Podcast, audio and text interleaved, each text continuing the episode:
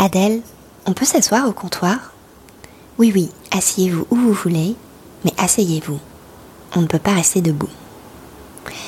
Le client choisit un tabouret au comptoir, se hisse avec une certaine pesanteur, commande un espresso et abaisse avec soulagement son masque.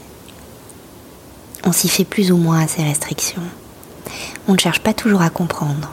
L'important, à 9h du matin, c'est bien les biens le café. Et si on peut le prendre au comptoir, c'est encore mieux. S'asseoir, ne pas rester debout. S'asseoir et être ancré solidement.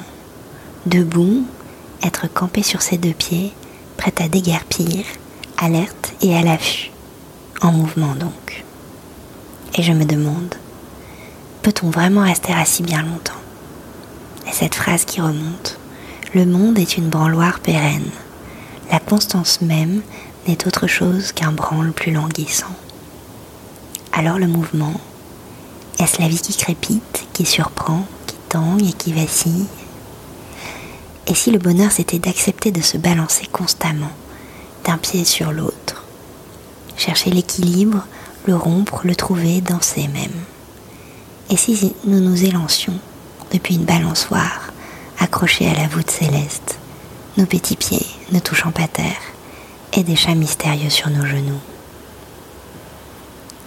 C'est un tableau de Léonore Fini. Il était dans ma chambre et trois petites filles se balançaient constamment. Elles portent des robes et des rubans, des calottes de soie et trois chats étranges semblent ronronner sur les genoux de chacune d'elles.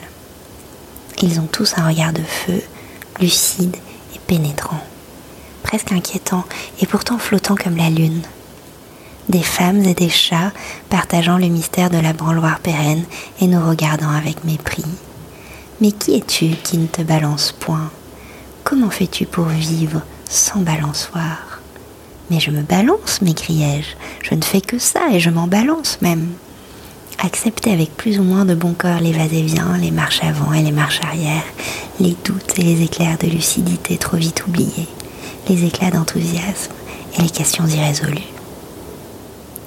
L'homme au comptoir a fini d'avaler son espresso. Il a l'air un peu plus réveillé et je constate qu'effectivement, il ne peut pas rester assis bien longtemps. Alors debout, il est temps de vivre. Belle journée